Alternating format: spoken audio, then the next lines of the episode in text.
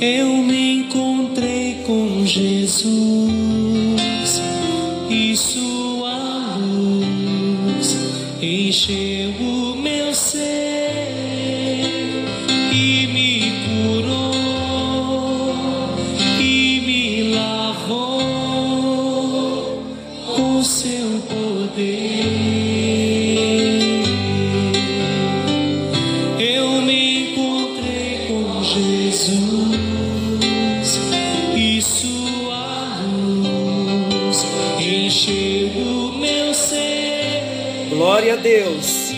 bênção do Senhor nos alcance no encontro com Deus nesta noite, pois está chegando até você mais um encontro com Deus.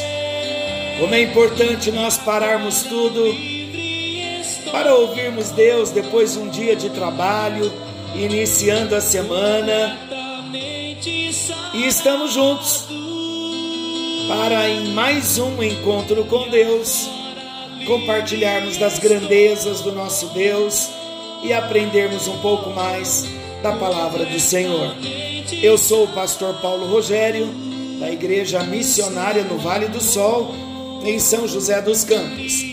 Nós temos falado no nosso encontro com Deus nesse tempo sobre o Sermão do Monte. E temos crescido tanto, temos sido tão abençoados pois começamos falando das bem-aventuranças e das bem-aventuranças que fala da essência do cristão.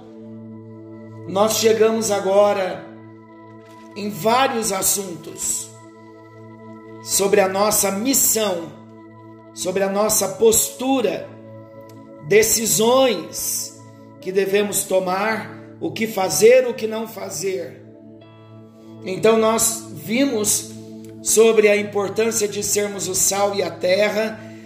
Eu julgo importante também naqueles momentos em que você estiver bem descansado, você rever alguns encontros com Deus, acessando a plataforma do Spotify. Temos já mais de 130 podcasts, então seria importante revermos alguns temas que vão nos ajudar a relembrar e, sem dúvida, continuarão trazendo revelações e instruções da parte de Deus. Falamos então sobre ser sal da terra, luz do mundo. Falamos que Jesus não veio revogar a lei, mas ele veio cumprir a lei. Falamos do homicídio, dos assassinatos que não é só matar literalmente.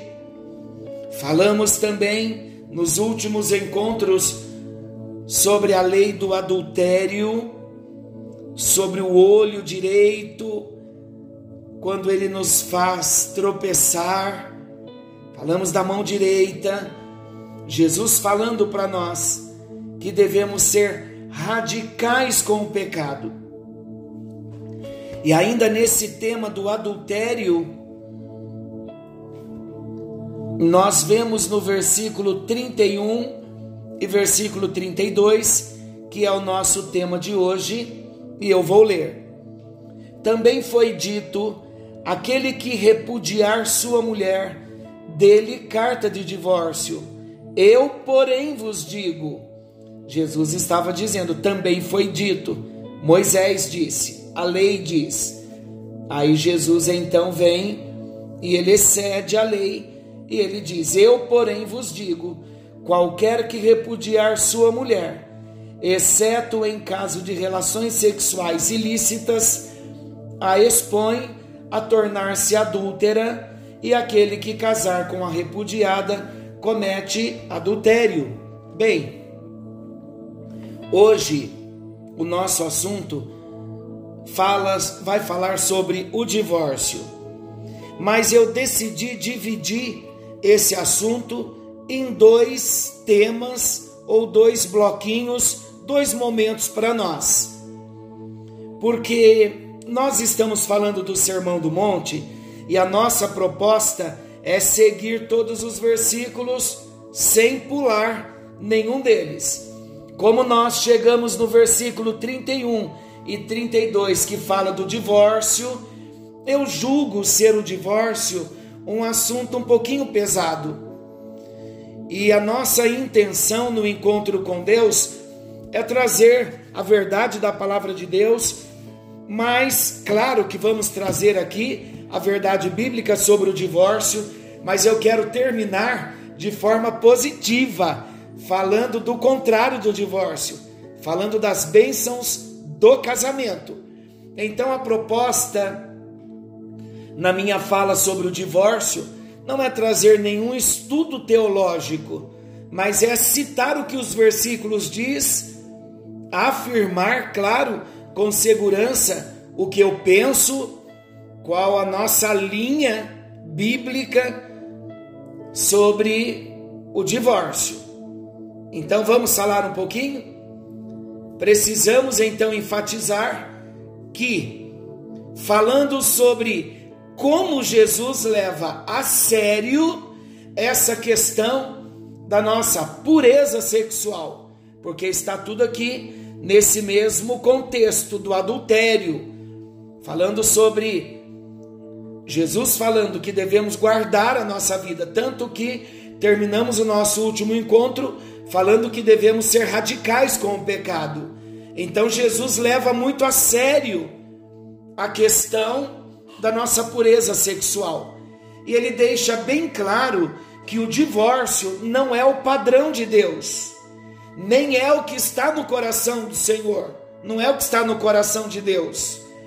Se a lei de Moisés estabelecia casos em que um homem poderia repudiar a sua mulher, agora Jesus está dizendo que qualquer que separar-se da sua mulher, exceto em caso de relações sexuais ilícitas, comete adultério diante de Deus. O Senhor aqui não homologa o divórcio o casamento não é brincadeira. Jesus esclarece melhor lá no capítulo 19 de Mateus sobre o divórcio, e eu também aconselho você a estudar melhor o capítulo 19 de Mateus, que o resumo do capítulo 19 é o que estaremos falando aqui. Os judeus eles haviam desvirtuado tanto a lei de Deus que um homem podia se divorciar por motivos fúteis. Mas Jesus mostra a indissolubilidade do matrimônio.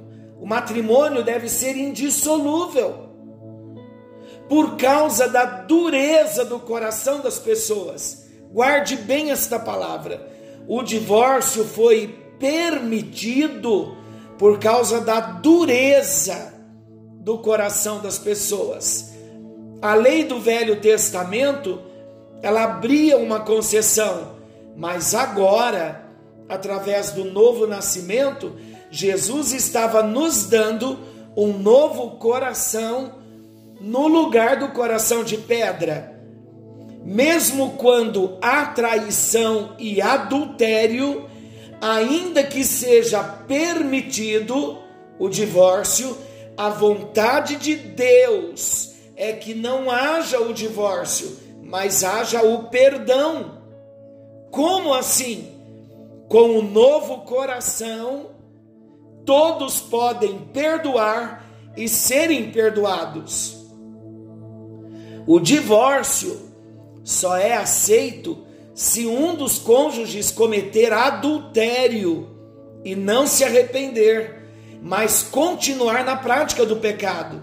Caso haja arrependimento e o ofensor nunca mais fez aquilo de novo, o princípio maior é o perdão. É o princípio do perdão. O princípio maior é o princípio da reconciliação. Se o cônjuge traído perdoar, mas o outro não mudar de comportamento, a separação então pode acontecer. Os filhos de Deus jamais deveriam se divorciar. Por isso, os solteiros devem ser muito cautelosos quando forem se casar, sem se deixarem levar por romantismos ou desejos fúteis, mas sempre buscar a escolha certa e debaixo da aprovação de Deus. Para encerrarmos o assunto do divórcio, dizendo que Deus diz não ao divórcio, Jesus disse não ao divórcio, mas sim ao perdão e à reconciliação, eu quero destacar três verdades. Primeira, o divórcio não é uma instituição divina. Lá em Mateus, Marcos capítulo 10, versículo 4. Deus instituiu o casamento, não o divórcio. O casamento é a expressa vontade de Deus, não o divórcio. No princípio, quando Deus instituiu o casamento, lá em Gênesis 1, 27 e Gênesis 2, 24, antes da queda do homem, não havia nenhuma palavra sobre divórcio. O divórcio é fruto do pecado. O divórcio é resultado da dureza do coração. Enquanto o casamento é digno de honra entre todos, Hebreus capítulo 13, versículo 4, Deus odeia o divórcio. Malaquias 2, versículo 16. A segunda verdade que eu quero destacar é que o divórcio não é um mandamento divino. Jesus como supremo intérprete da lei, da, da Escritura Sagrada, lá em Marcos. Deixa eu chegar lá em Marcos 10. Eu quero ler o versículo. Olha aqui. No versículo 4: Tornaram eles. Moisés permitiu lavrar carta de divórcio e repudiar, mas Jesus lhes disse: Por causa da dureza do vosso coração, ele vos deixou escrito.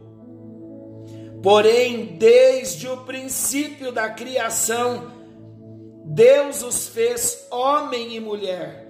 Por isso deixará o homem a seu pai e sua mãe e unir-se à sua mulher, e com a sua mulher serão os dois uma só carne, de modo que já não são dois, mas uma só carne. Portanto, o que Deus ajuntou, não separe o homem. Então o divórcio não é um mandamento divino. E Jesus, como supremo intérprete da Escritura, ele diz que Moisés não mandou divorciar por qualquer motivo, ele permitiu por um único motivo: a dureza do coração. Mateus, lá no capítulo 19, ele registra a pergunta dos fariseus assim: por que mandou então Moisés dar carta de divórcio e repudiar? Está lá em Mateus 19, 7. Na verdade, querida, a resposta aqui é simples. Na verdade, Moisés nunca mandou. O divórcio nunca é um mandamento ou ordenança, mas é uma permissão. E uma permissão regida por balizas bem estreitas, ou seja, a dureza do coração. E a terceira verdade que eu quero destacar: o divórcio não é compulsório, ele não é obrigatório. O casamento foi instituído por Deus, o divórcio não. O casamento é ordenado por Deus mas o divórcio não. O casamento agrada a Deus, mas o divórcio não. Deus ama o casamento, mas odeia o divórcio. Deus permite o divórcio, mas jamais o ordena. Ele jamais, o divórcio, jamais foi o ideal de Deus para a família. O divórcio, embora legítimo, no caso de infidelidade conjugal, Mateus 19, 9, ou abandono irremediável, 1 Coríntios 7, 15, ele não é compulsório, não é obrigatório.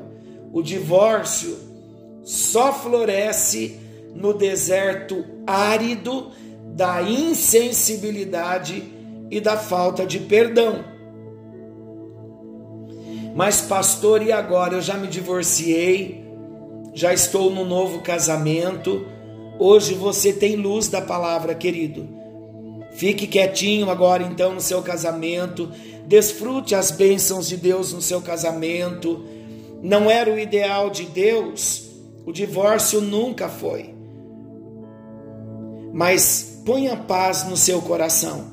Se você é um servo de Deus, está legalmente casado, fique em paz. O Senhor é aquele que restaura, é aquele que cura, é aquele que abençoa. O ideal para você que já se divorciou e está num novo casamento e está conhecendo Jesus agora, o ideal é que você busque o propósito de Deus para o seu casamento atual. O que passou, passou. O que passar disso vai virar confusão. Então glorifique a Deus, porque você está legalmente casado e viva hoje o projeto de Deus com a esposa que você está casado hoje. Porque há pessoas que um divórcio é só um detalhe, é uma porta aberta para outros. Então aquiete o seu coração e procure viver o propósito de Deus para a sua vida hoje. Você vai ter a bênção de Deus, não tenha dúvida. Você vai ser um instrumento de Deus hoje, não tenha dúvida. Mas mantenha o seu propósito e viva o que Deus tem para você hoje. Se você ainda não consagrou o seu casamento a Deus e você está legalmente casado, consagre o seu casamento hoje. Se você está num novo relacionamento e ainda não oficializou esse relacionamento, querido de Deus, oficialize. É diante da lei dos homens que nós somos abençoados. Dê segurança a esta mulher que você está unido a ela. Casa-se judicialmente para que você não esteja em adultério. Então acerte a sua vida e viva o padrão de Deus. Agora entrando no segundo bloco, conforme prometido, quais os propósitos planejados por Deus para o casamento? Então vamos focar agora porque eu quero orar pelas famílias, eu quero orar pelos casamentos no encerramento. Há um propósito lindo para cada um de nós que somos casados. Deus planejou o casamento para que nós venhamos crescer a dois. E esses propósitos irão dar uma nova perspectiva para cada um de nós sobre o que pensamos sobre o casamento. Claro que casamento não é para criança, é para gente madura, para gente adulta, não só na contagem dos anos, mas na maturidade, porque o casamento tem os seus desafios, mas nós temos que usar os desafios para crescermos no relacionamento e dia a dia irmos regando nosso relacionamento para vivermos o projeto que Deus tem para cada um de nós. E como cristãos, nós precisamos examinar cada aspecto do casamento do ponto de vista bíblico. Como cristãos, mais do que qualquer outra pessoa que não conhece a Jesus, precisamos entender tudo o que é necessário saber sobre o propósito de Deus para o casamento. O casamento, como eu disse, foi instituído por Deus desde o, desde o início. Quando em Gênesis nós lemos que Deus uniu Adão e Eva, pois os dois deveriam ser como uma só carne. Então o casamento é muito mais do que apenas uma assinatura num papel e uma cerimônia bonita. O propósito do casamento é bem maior. Então vamos ver alguns desígnios, alguns propósitos que Deus dá ao casamento. Em primeiro lugar, o casamento é uma tipificação da união de Cristo e da igreja. A união que surge quando dois se tornam um no casamento é um exemplo de como Jesus e a, e a igreja, como noiva, se tornam um no reino de Deus. No casamento deve existir harmonia e a prioridade de cada um deve ser sempre a felicidade dos dois. No casamento deixa de existir o eu e você e passa a existir apenas um nós. Segundo propósito, ser um reflexo da união da divindade. A Bíblia diz que nós fomos criados à imagem e à semelhança da divindade, do Pai, do Filho e do Espírito Santo. A união do casal deve ser um reflexo da forma como Deus, como Jesus e como o Espírito Santo são um no seu propósito.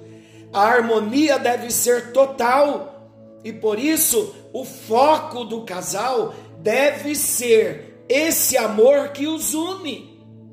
Quando um casal está unido, então todas as tempestades poderão ser bem mais fáceis de ultrapassar. O terceiro propósito encher a terra com a sua glória. Quando o Senhor diz a Adão e Eva para se multiplicarem, isso significa que eles, dessa união, deverão formar uma família e criar uma geração temente a Deus. Ele também deu o mandamento de não serem preguiçosos, mas sim trabalharem e darem bom fruto com esse trabalho. Como o casamento nos abençoa. O quarto propósito encontrar apoio espiritual. Em mais nenhum lugar no mundo nós poderemos encontrar maior conforto espiritual do que no seio da nossa família. A função do homem e da mulher é de, quando casados, darem apoio um ao outro. Quando um está mais embaixo, será a função do outro ajudá-lo a erguer. A nossa força espiritual cresce muito mais quando nós estamos casados e principalmente quando uma família é unida nesse propósito. Quinto propósito: encorajar uns aos outros na sua vocação. Marido e mulher têm a oportunidade de serem a principal pessoa com o foco de encorajar e apoiar o cônjuge na sua vocação e até mesmo na sua ocupação. Mais do que em qualquer outro lado, o encorajamento dado pela pessoa que amamos é capaz de fazer milagres no ânimo e na força de quem está desanimando na sua vocação ou no trabalho. O sexto propósito do casamento, companheirismo para toda uma vida.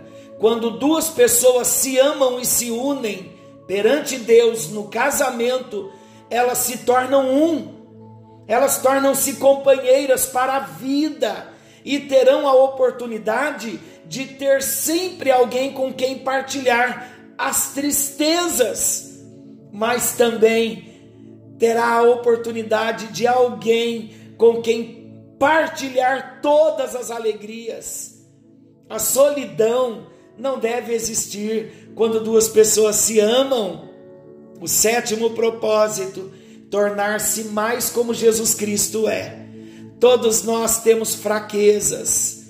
Como se costuma dizer, nós somos como um diamante bruto para um diamante se tornar aquela pedra bonita e preciosa, ele necessita passar por calor intenso, grande pressão e um polimento bem rigoroso para que todas as arestas fiquem bem refinadas. Sozinhos, polir as nossas arestas é muito complicado tornar as pessoas, perdão, tornar as nossas fraquezas em algo bom é muito complicado. Mas quando esse trabalho de aperfeiçoamento é feito a dois, então tudo é possível. O oitavo propósito, aprender a amar de forma incondicional. Quando servimos os nossos cônjuges, quando servimos os filhos, aqueles que os têm, nós aprendemos diariamente a colocar as necessidades de quem amamos acima das nossas próprias necessidades. Aprendemos a servir sem esperar algo em troca. E com o nosso exemplo e serviço, vamos mostrar o que é amar como o Senhor nos ama. Aprendemos também que o amor é mais do que palavras, mas sim ações e atos de serviço. O nono propósito do casamento, todos nós temos um propósito individual ou uma missão.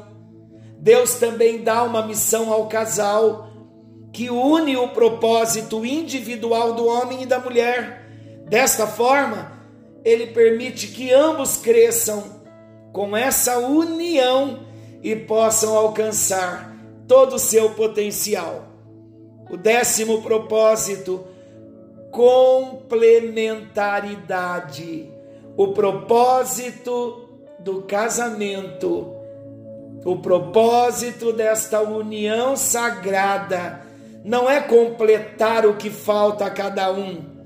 Esta união serve para que cada um, com as suas fraquezas e virtudes, possa trazer algo valioso para o casamento e juntos vão criar algo belo e que irá durar para todo sempre. O casamento não nos completa, mas nos complementa, acrescenta algo ao que já temos e com isso nos permite crescer ainda mais.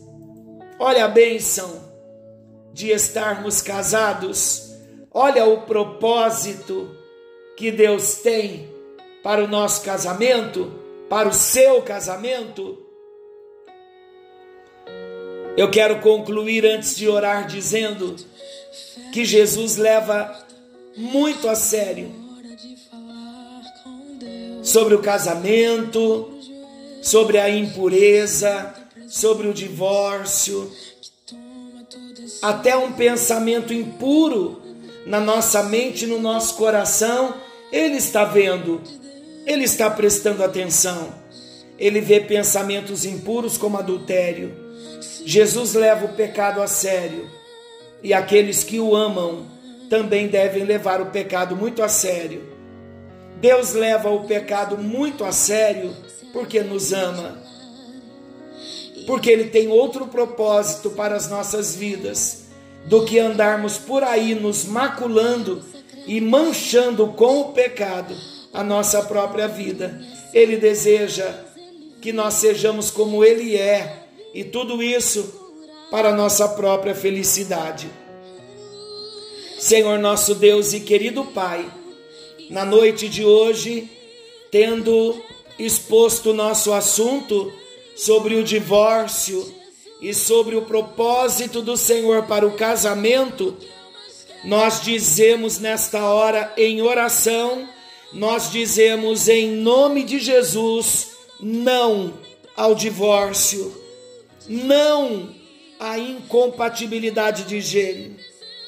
Dizemos não a desarmonia, a incompreensão, as contendas, as dissoluções, as durezas de coração. Pai, dê a cada um de nós a oportunidade de envelhecermos com a honra de termos mantido um casamento, não aos trancos e barrancos, mas dá-nos a honra e a bênção da maturidade de administrarmos todos os conflitos que surgirem durante a nossa vida conjugal, durante o nosso tempo da existência, casados. Dá-nos a grandeza, a nobreza, a maturidade, a alegria de vencermos os desafios, administrarmos os conflitos e ter no nosso coração um renovo de um amor aliançado com o nosso cônjuge, a ponto de não vermos a mínima possibilidade de caminhar um dia sequer sem a companhia do amor maior que o Senhor nos deu em nível conjugal abaixo do Senhor. Ajuda-nos a viver o teu propósito. Se há casais nesta hora, ó Deus, que não conseguem entrar em acordo e estão pensando no divórcio, ó Deus, em nome de Jesus, nós dizemos não porque nós cremos no renovo do amor, cremos no renovo da aliança, cremos no recomeço da caminhada, cremos que cada casal, mesmo que ainda hoje esteja em conflito, é possível nascer um amor que vem do teu coração para viverem a vida conjugal durante toda a existência de cada um dos teus filhos que oram comigo nesta hora. Lança por terra o orgulho, a contenda, o relacionamento quebrado, a mágoa, a dor, a falta do perdão. Vai arrancando a Deus nesta hora e que haja perdão que cada cônjuge possa ter a nobreza de se consertar, reconhecendo o seu caminho, reconhecendo o orgulho do coração, baixando as armas e renovando a aliança. Eu acredito, ó Deus, no casamento como instituição do Senhor. E creio também que é possível vivermos o teu propósito, nos amando a cada dia, nos respeitando e cumprindo o teu propósito com responsabilidade, mas também de modo prazeroso, para a glória do teu nome. Eu oro crendo na restauração de casamentos. E eu creio que não vai haver divórcio, mas vai haver restauração da aliança conjugal em nome de Jesus e para a glória do Senhor. Sabemos que o diabo tem lutado contra a instituição do casamento, mas o Senhor continua abençoando a instituição do casamento. E vai haver cura, vai haver restauração, vai haver renovo de aliança para a glória e o louvor do nome poderoso do Senhor Jesus. Amém. E graças a Deus. É hoje, meu querido. É hoje. É hoje o dia da restauração do seu casamento, se você estava sem se falar, se estavam sem se falar, é hoje, antes de dormirem, que vai começar a restauração e a reconciliação. O amor, Deus já está derramando no coração de ambos nesta hora. Que o Senhor nos abençoe e nos guarde. Querendo Deus, amanhã estaremos de volta nesse mesmo horário com mais um encontro com Deus.